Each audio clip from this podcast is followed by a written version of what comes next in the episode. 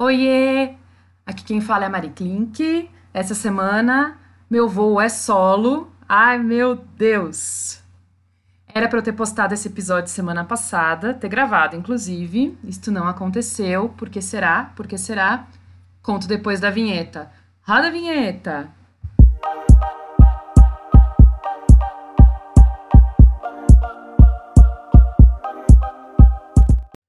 Bom, gente, vamos lá então. eu já falei várias vezes, ah, é? É, várias vezes, porque são muitos episódios. Aqui sobre o fato de que eu sou uma pessoa ansiosa. Eu faço terapia, eu faço exercício, é, eu medito, enfim, várias coisas, né, para acalmar minha mente. Só que o que aconteceu? Nas últimas quatro semanas, cinco, na verdade, eu trabalhei muito, muito, muito mesmo. E eu cheguei num ponto de estafa que hoje chamam de burnout, né? E só porque trocaram o nome não quer dizer que não é uma coisa séria. É uma coisa que, enfim, para quem é ansioso é muito complicado. É, eu trato há alguns anos já, né, ansiedade, né, o transtorno de ansiedade, e aí o que aconteceu foi que o cansaço e a estafa me fizeram ter uma crise de ansiedade. É, e eu realmente precisei descansar e parar. E aí eu não consegui gravar o episódio. E eu achei legal falar sobre isso, porque, enfim, a gente tá aqui pra ser de verdade, né? E para compartilhar. É, e acho que quando a gente compartilha essas coisas, a gente enfim, fica mais forte e também dá força para quem ouve e passa por isso e vê que não está sozinha.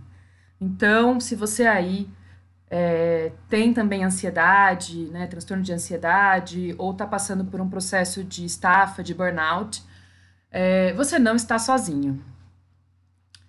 Estamos juntos nessa. É, a parte boa que eu posso falar para vocês é que esse tempo todo de tratamento, em que eu aprendi exercícios de respiração e algumas outras ferramentas que eu fui adquirindo é, para lidar com esses momentos de ansiedade, realmente funcionaram. Porque quando eu tive a crise, eu consegui parar ela sozinha. É, e ela parou. E aí eu consegui dormir, eu consegui acordar é, bem para começar a semana. E eu quis compartilhar isso com vocês porque é uma vitória. Para mim é uma vitória enorme ver que os tratamentos que eu busquei com a terapia, enfim, e o mindfulness, e, e eu me propor a fazer exercício apesar de não gostar, é, como isso fez bem para minha saúde, para minha mente, para minha ansiedade e me permitiu é, ter esse momento sozinha aqui em casa, dessa crise de ansiedade e superar. Eu não tenho a síndrome do pânico, enfim, e não tenho essa ansiedade, assim, quando eu começo a, a me sentir assim, eu não acho que eu vou morrer, por exemplo. É, a minha, né, eu não tenho esse a mais, assim, que complica a situação.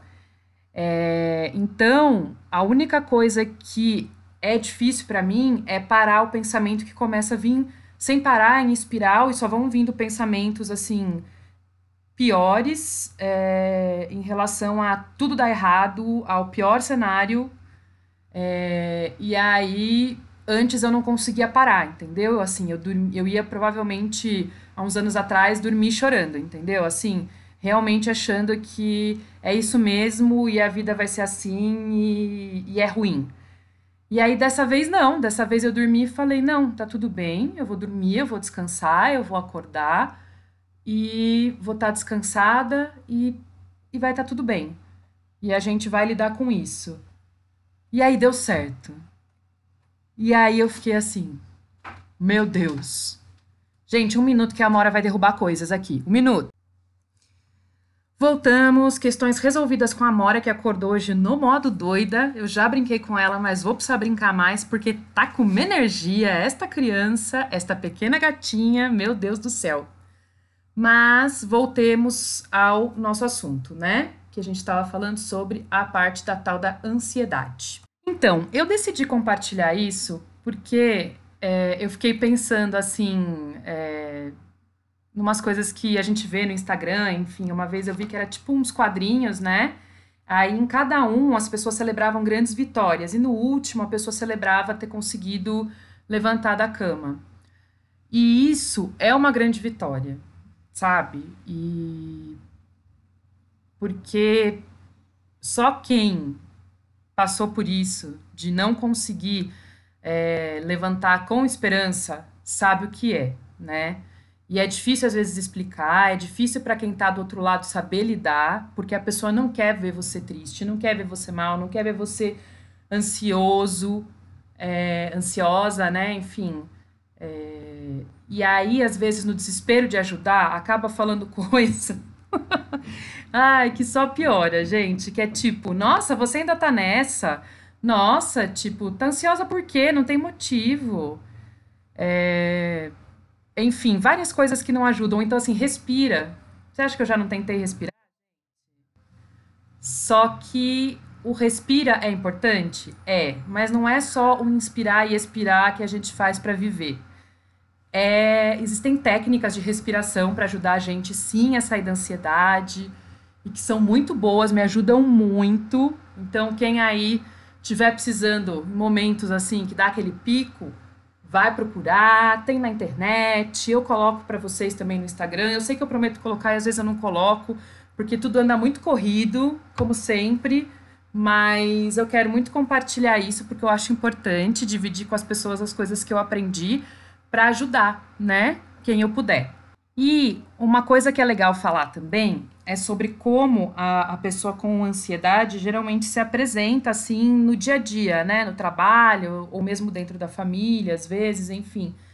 É, ela é uma pessoa que é o que eu sempre fui, que parece ser extremamente produtiva, que dá conta de resolver as coisas, é, que, enfim, é super profissional, super competente, é, uma pessoa presente, é, enfim, uma pessoa que não cria muitos problemas, que é fácil assim de lidar, por exemplo, no dia a dia do trabalho ou mesmo na convivência.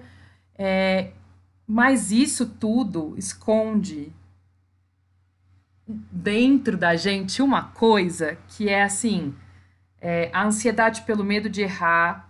Então você já fica ansioso antes e por isso você faz a coisa com atenção, checa, recheca, enfim, porque você não quer que tenha esse erro, é, você já fica ansioso com medo de desapontar as pessoas, então você tenta fazer tudo para que as pessoas se sintam bem e que você não seja um problema e que você não atrapalhe.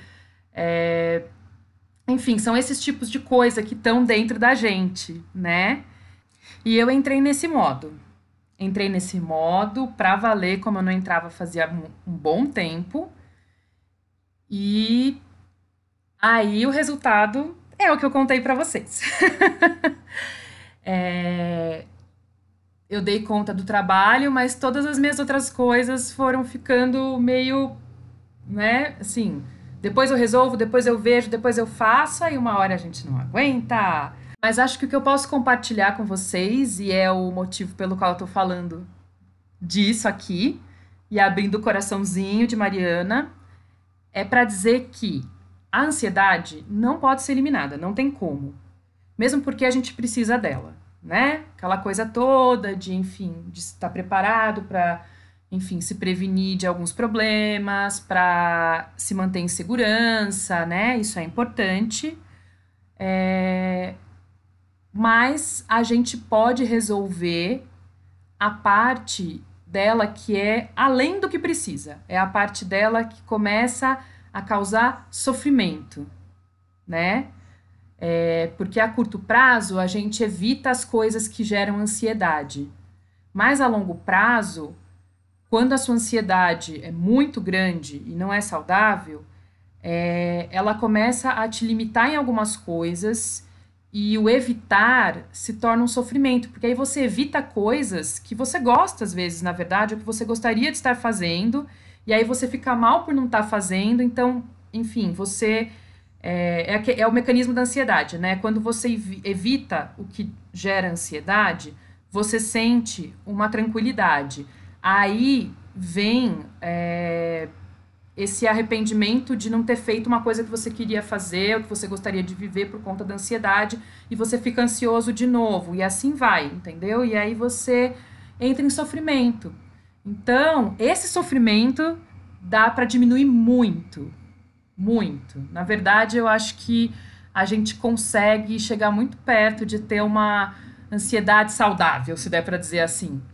Pelo menos eu tive essa experiência e de que é possível e de que eu consigo lidar com a minha ansiedade agora, por mais que é, ela vá estar sempre aqui e que vá ter momentos em que eu vou ter crises de novo. É, isso não quer dizer que o meu tratamento não deu certo ou não está dando certo e que não tem solução e que eu sou uma pessoa quebrada, que nem eu já achei muito sobre mim. É, quer dizer que é uma lacuna e essas lacunas podem acontecer. E tudo bem, porque aí você melhora e aí você segue a vida e você não entrou no sofrimento profundo. E isso é muito, muito bom de sentir. Bom, gente, vai ser mais curtinho, porque sou só eu falando, né?